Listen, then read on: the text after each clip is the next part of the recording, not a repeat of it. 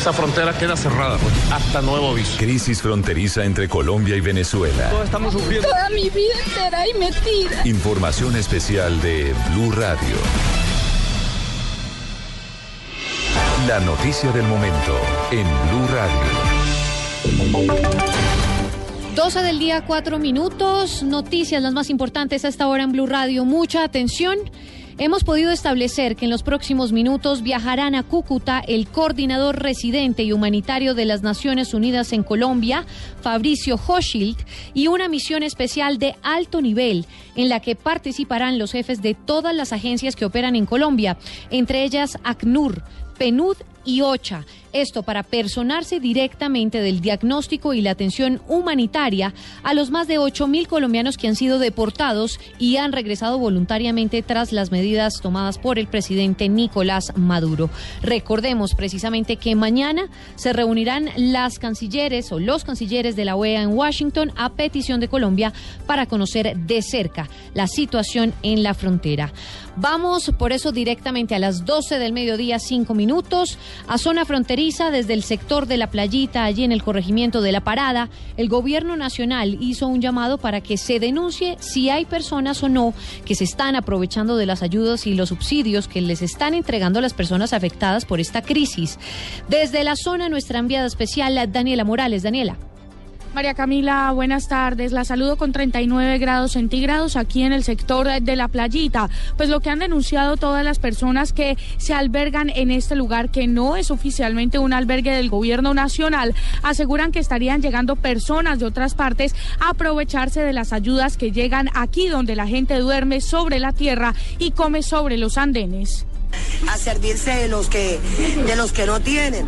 Entonces estábamos averiguando con dos, personas de San Antonio, de los barrios de allá, parece que nos van a hacer llegar la lista de barrio por barrio, de cuáles eran los vecinos, o sea, los que vivían en los barrios, porque así llevan ustedes más control de saber quiénes sí son de allá y quiénes no.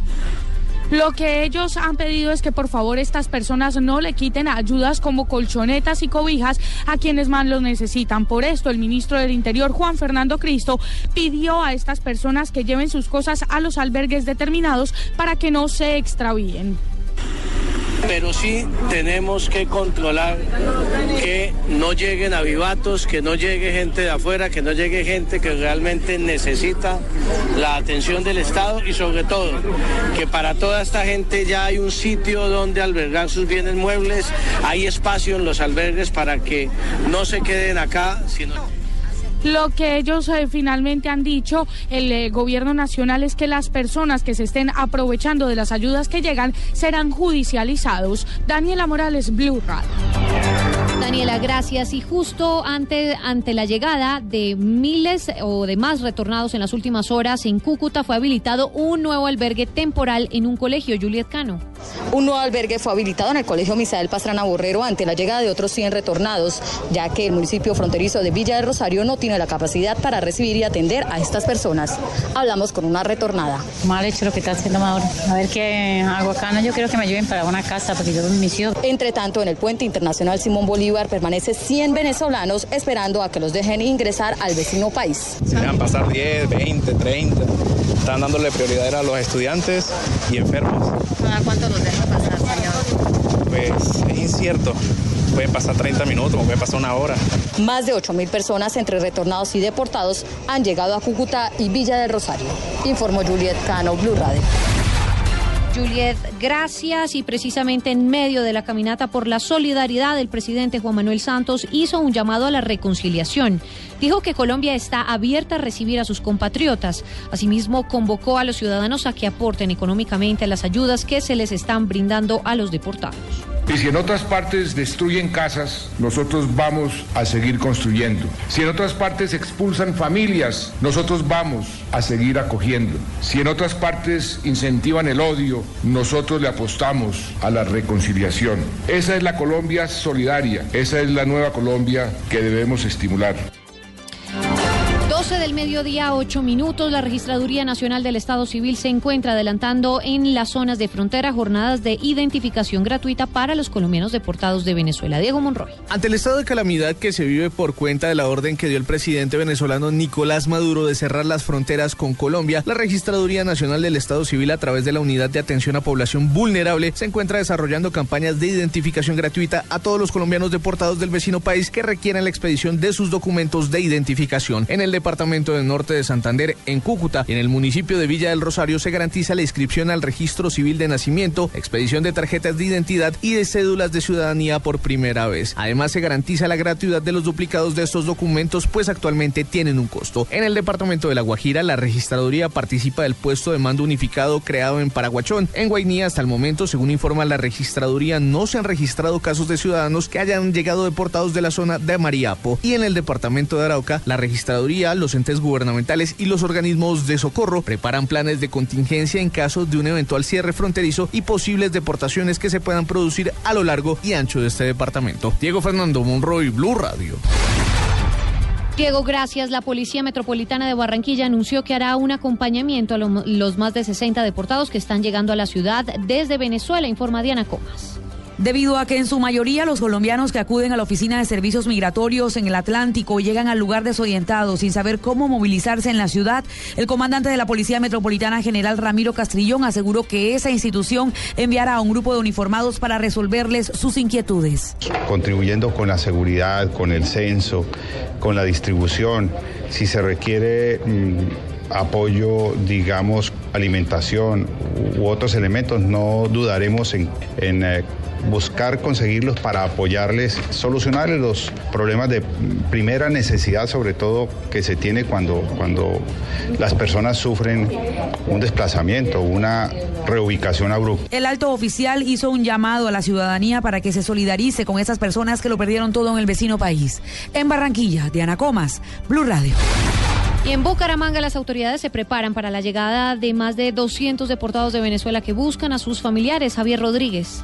Las autoridades en la capital santanderiana están prestando ayuda humanitaria y organizando a los colombianos deportados de Venezuela que han llegado a la ciudad para que regresen a sus sitios de origen. Según el personero local Augusto Rueda González, a estos deportados, que son 30 hasta el momento, se les está colaborando para que encuentren a sus familiares en el país. Pero creo que van a ser más, puesto que tenemos información de que hay más de 250 personas que vienen para ser distribuidas en los diferentes municipios del departamento. Están llegando aquí para que vuelvan a los municipios en Bucaramanga las autoridades tienen una casa de paso para recibir a los deportados que llegan de Venezuela. En la capital santanderiana, Javier Rodríguez, Blue Radio. En Blue Radio acompañamos a los colombianos deportados desde Venezuela. estamos sufriendo. Toda mi vida. Estos son los rostros de la humillación.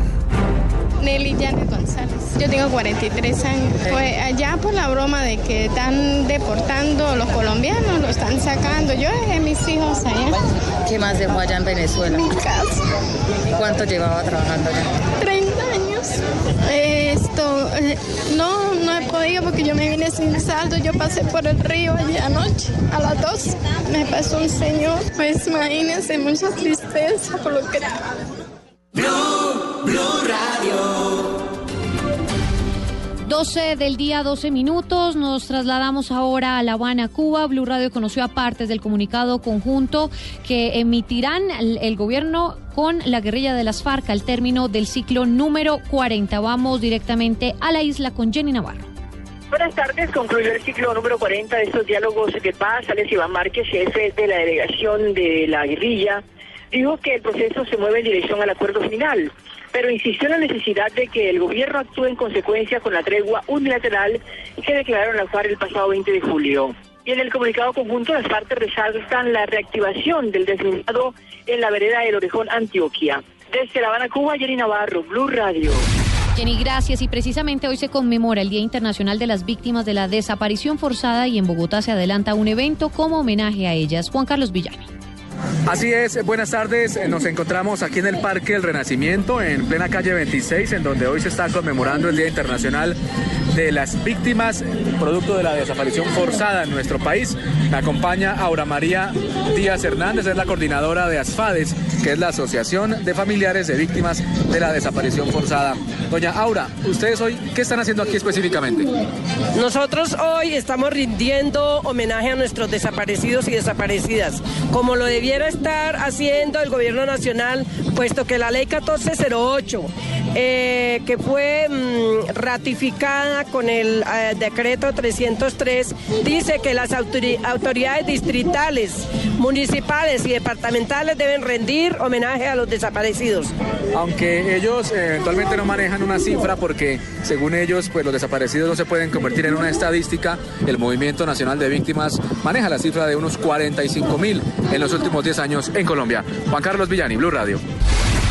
Juan Carlos, gracias. Cambiamos de tema 12 del día, 14 minutos, con emotivas palabras de agradecimiento. El pulpo Viera se dirigió a sus seguidores y a quienes le han expresado su cariño y apoyo por medio de un video que publicó en los últimos minutos en la página del equipo americano. Desde Cali informa Carolina Tascón. En la página de Facebook de la hinchada del América publicó hace pocos minutos un video el arquero uruguayo Alexis Viera. El mensaje producido por él mismo desde la clínica Valle de Lili es con la única finalidad de agradecer a sus seguidores por el apoyo que ha recibido después que en un intento de fleteo casi terminaran con su vida. Sé que esta situación no es fácil, pero voy a salir adelante con el apoyo de todos ustedes. Decirles que los quiero mucho, que soy mejor y voy a salir adelante por ustedes porque sé que hay pulpo para rato. Les mando un abrazo grande y que Dios me lo bendiga. El sentido mensaje ya ha tenido más de 11.000 reproducciones y ha sido muy emotivo por la lucha que está representando este jugador profesional. Desde Cali, Carolina Tascón, Blue Radio. Carolina, gracias. 12 del día, 15 minutos. Varios incendios se registran en eh, varias zonas del país. En este momento, cientos de hectáreas han sido consumidas por un voraz incendio en las montañas del municipio de Villa de Leyva, en el departamento de Boyacá. Gonzalo Jiménez. Buenas tardes. Ya son 200 las hectáreas destruidas por este incendio forestal que superan las llamas de unos 40 metros de altura. El incendio se presenta en el sector y en las veredas llamadas La Capilla y Sabana Alta en la parte oriental de Villa de Leyva. Por lo menos 500 hombres entre policía, ejército y bomberos luchan con el incendio por vía terrestre. Por vía aérea, helicópteros del ejército y de la Fuerza Aérea también están atacando desde el día de ayer el incendio el alcalde y las diferentes autoridades del municipio piden más ayuda de bomberos de diferentes localidades de Boyacá. En Villa de Leyva, Gonzalo Jiménez, Blue Radio.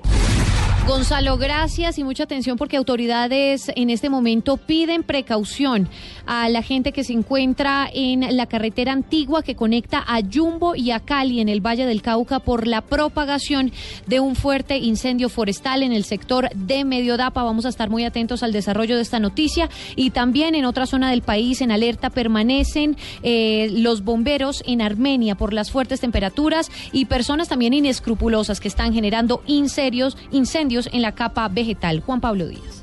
Entre 6 y 7 son los incendios de capa vegetal que viene atendiendo a diario el Cuerpo de Bomberos de Armenia en la ciudad y sus alrededores. Incendios que en su mayoría son provocados por la mano del hombre, dice el teniente José Augusto Montoya, oficial de servicio de la entidad.